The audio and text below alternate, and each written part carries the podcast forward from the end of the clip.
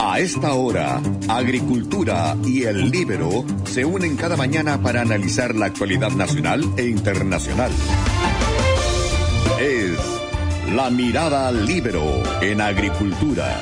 Un panel de expertos comenta los temas que marcan la pauta diaria, política, economía, innovación, educación y sociedad. La visión y opinión que interesa. La mirada al Libero en Agricultura.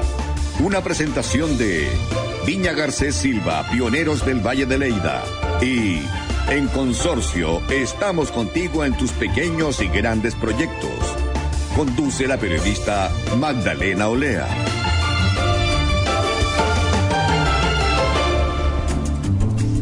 La leve mejoría en las cifras de la pandemia de coronavirus en Chile contrasta con otras noticias inquietantes. Una de la situación que se vive en la llamada macrozona de la Araucanía, donde la violencia parece desatada. Ha habido más de 70 atentados desde marzo, pese a que el país está en estado de excepción constitucional y el orden público está a cargo de las Fuerzas Armadas.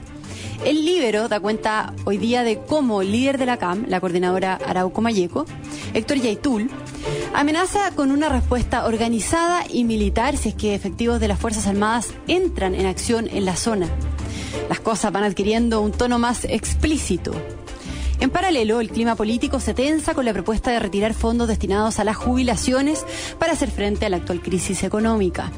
Si bien eh, personeros de partidos oficialistas como Mario Desbordes o Joaquín Lavín defienden esa posibilidad, la mayoría de los expertos lo estima una mala idea, que además vulnera el reciente acuerdo sellado entre gobierno y oposición, porque significaría gastar más de los 12 mil millones de dólares acordados.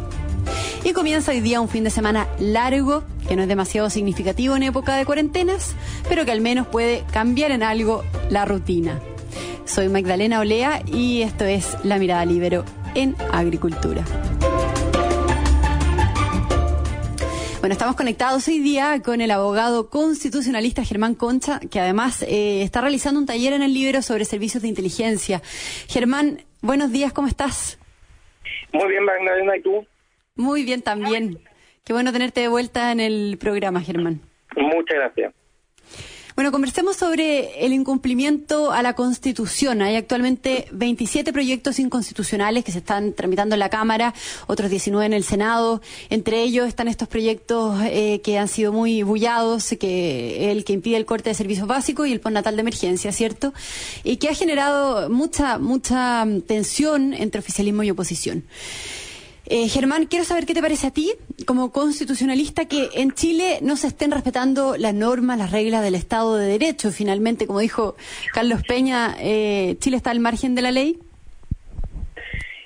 A ver, eh, es de las cosas más graves que le puede pasar a un país, digamos, que empezar a funcionar más allá de las normas y argumentando que tengo una buena razón personal o subjetiva para en el fondo dejar de cumplir las normas, porque eso nos devuelve a un estado a un estado de cosas que uno podría decir que es pre precivilizatorio, preorganizado, es como que partiéramos de vuelta a las cavernas en el fondo, eh, porque al final el que manda es el más fuerte simplemente, porque las reglas tienen por objeto garantizar que hay un marco que todos sabemos que tenemos que cumplir y que obedecer, y eso significa que todos podemos estar tranquilos en el sentido de que no vamos a estar sujetos al capricho o al abuso de alguien, sino que vamos a estar sujetos a reglas objetivas eh, que vamos a conocer y a partir de las cuales vamos a poder organizar nuestras vidas.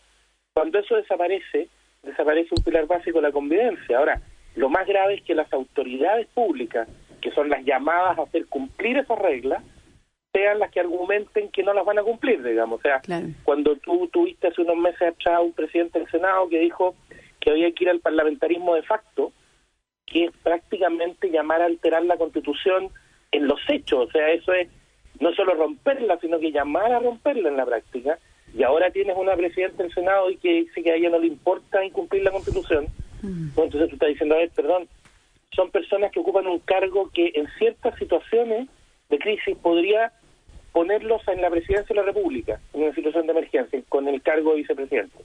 Claro. Entonces, tú dices, sí, sí, si esas personas que pueden ocupar el cargo más alto de la institucionalidad en Chile, que están ocupando el cargo 2 en términos de sucesión, dicen eso, bueno, entonces tenemos un problema grueso en términos del sistema institucional. Mm. Y Germán, ¿qué te, ¿qué te parecieron en ese sentido las declaraciones de la presidenta del Tribunal Constitucional, María Luisa Abraham, eh, que, bueno, ella hizo un llamado em, contrario a lo que tú dices, ¿cierto?, a respetar la Constitución. ¿Va la línea correcta ese llamado?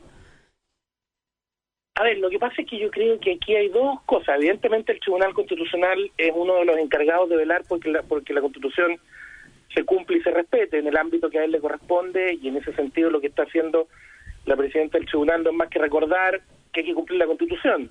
Eh, es bastante triste de verdad que haya que recordarlo.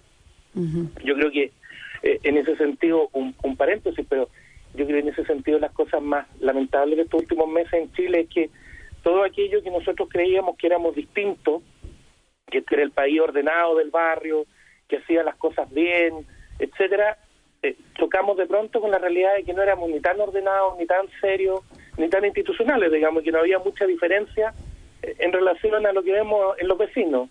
Eh, y esto es muy grave, la verdad. Ahora, yo creo que el sistema también depende de que, la, de que cada autoridad haga cumplir la constitución en la parte que le corresponde, no solo que la cumpla, sino que vele porque se cumpla. Eh, en ese sentido, cuando, cuando tú tienes proyectos inconstitucionales, bueno, el deber de las autoridades que tienen las atribuciones es llevarlo al tribunal para que el tribunal resuelva. Eh, por decirlo en una, en una, en un término eh, de una manera estricta, yo creo que este es el momento de acordarse de una frase del presidente Lago, en el sentido de que ahora lo que se necesita es que las instituciones funcionen. Es decir, que cada institución haga lo que debe hacer conforme a la Constitución. Estamos conversando con el constitucionalista Germán Concha. Eh, Germán, el presidente Piñera, en respuesta anunció esta comisión de expertos, ¿cierto?, para mm, evaluar eh, cómo administrar la admisibilidad de, los proyectos de ley que se presentan. Una idea que, bueno, que provocó indignación en la oposición eh, y que, acordaron además levantar una agenda legislativa paralela en la oposición. Y quiero saber, eh, ¿qué te parece a ti esta comisión eh, que anuncia el presidente? Porque lo que se ha dicho es que él podría haber seguido otro camino que porque por constitución, justamente, él tiene la facultad de ingresar un veto o recurrir al Tribunal Constitucional cuando se presentan estas mociones inconstitucionales, digamos. ¿Cómo ves tú ese tema? Eh, honestamente, Magdalena, no entiendo lo que quiere hacer.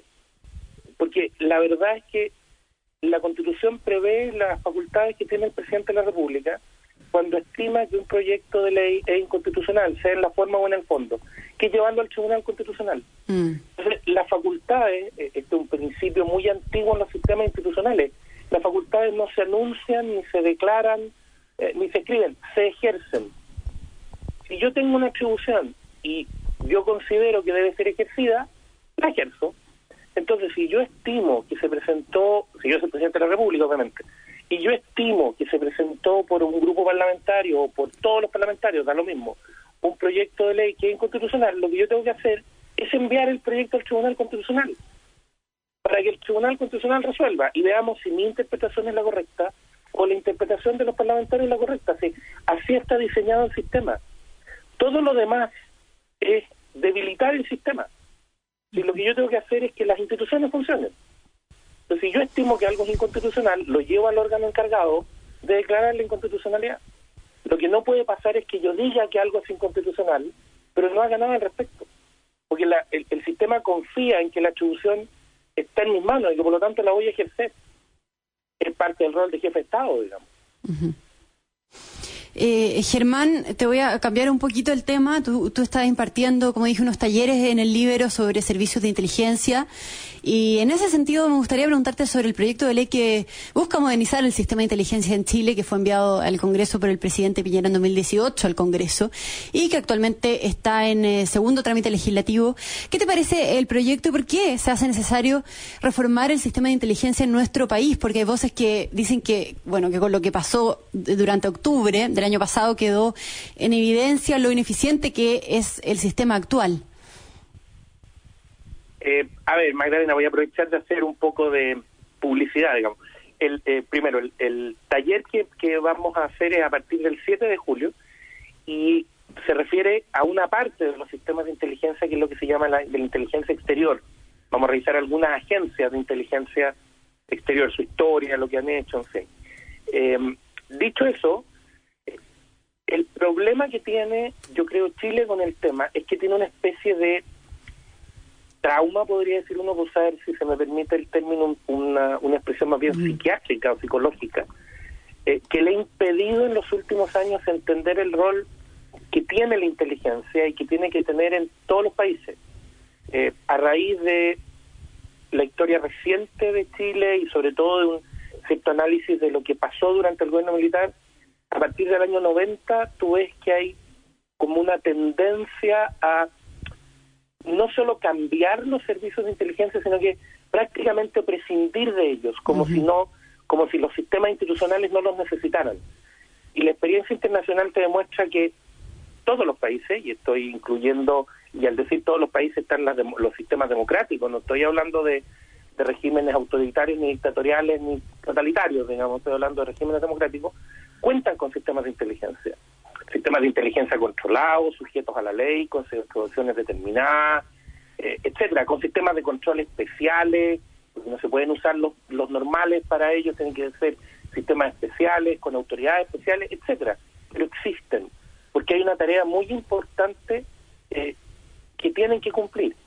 Y efectivamente yo creo que una de las consecuencias del análisis de lo que pasó el 18 de octubre es que eh, cabe preguntarse cómo en Chile se organizaron eh, hechos que tienen al menos características para pensar que corresponden a terrorismo.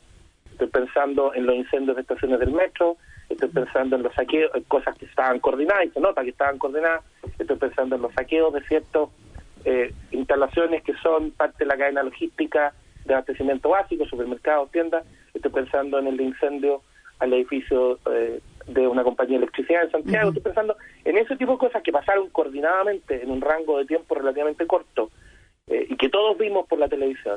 Y no se pudo prever. Eso no pasa de la noche a la mañana y eso no es un exabrupto.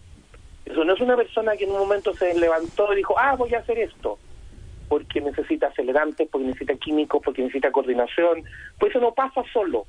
Alguien lo planificó, alguien lo ordenó, alguien lo preparó. Entonces, un servicio de inteligencia es el que está encargado de, de ver, averiguar, informar, estar al día de lo que está pasando para evitar esas cosas.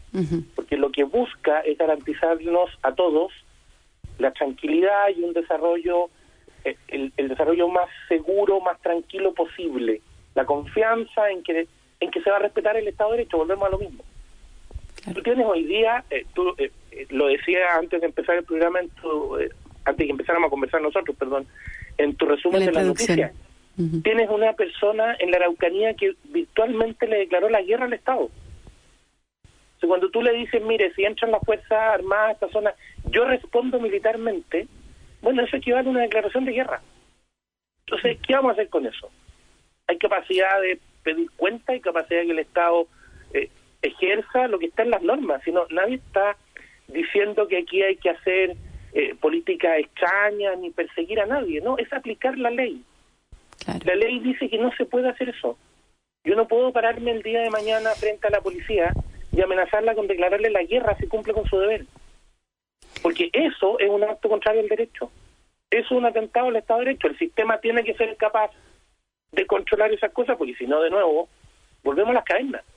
Sí, sí eso, eso es lo que está en juego, digamos, cómo vivimos, conforme a qué reglas, en qué en qué orden, eh, respetando qué cosas. Y eso es lo que lamentablemente, te insisto, eh, hemos visto disolverse en el último tiempo en Chile y, y con eso se ha disuelto esta idea, creo yo, de que nosotros éramos la excepción seria eh, mm. que es lo que del barrio, que es lo que yo creo que es lo más triste en estos días. Germán, ¿y qué, hace falta reformar del actual sistema de inteligencia de nuestro país? Estamos conversando con el constitucionalista Germán Concha. Mira, hay varias cosas que se han discutido, eh, pero en, los términos generales, eh, ¿cuáles son las capacidades operativas de estas agencias? Es una discusión eh, larga en todos los países del mundo se ha dado.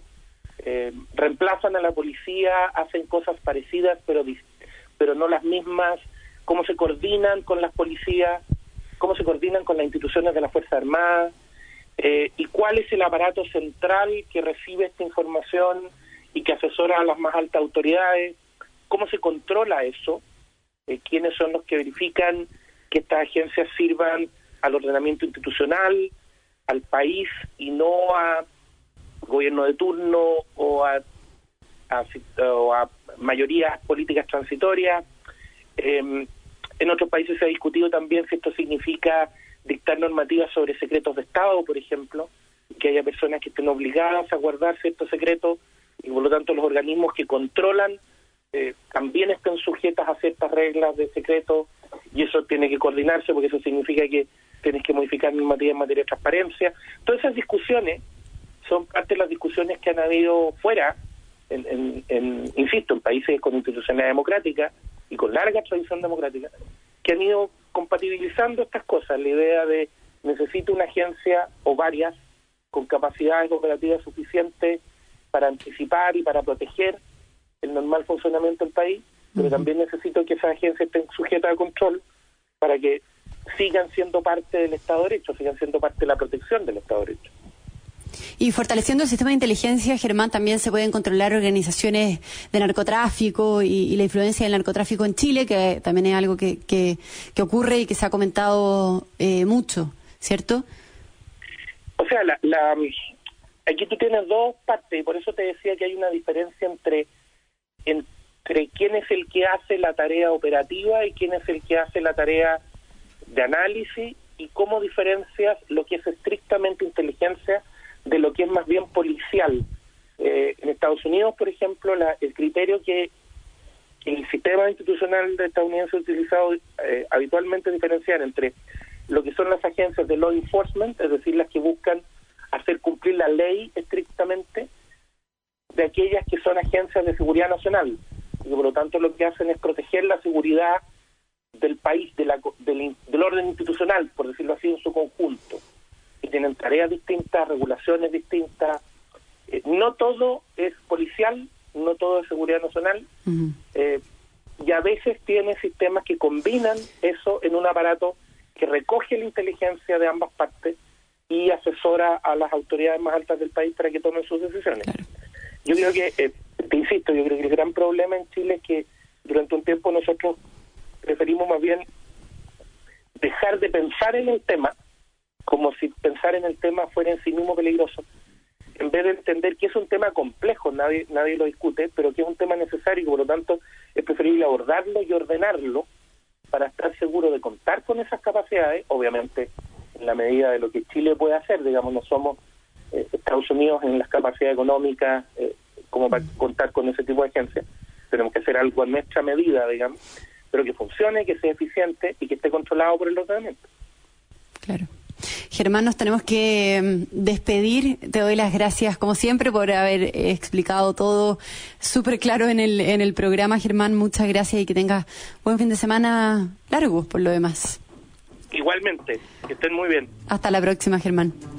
Bueno, yo también, ahora vamos a hacer una pausa comercial y yo me despido, los dejo con la entrevista de Pilar en Molina. Eh, si estás usando menos tu auto, Contrata el seguro de auto por kilómetro de consorcio. Con este seguro pagas un valor base mensual fijo, más un costo variable por los kilómetros recorridos en el mes. Y además tu auto estará protegido contra robo, daños y asistencia 24-7.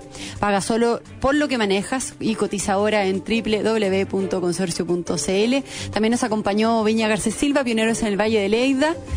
Eh, yo me despido, nos encontramos el martes.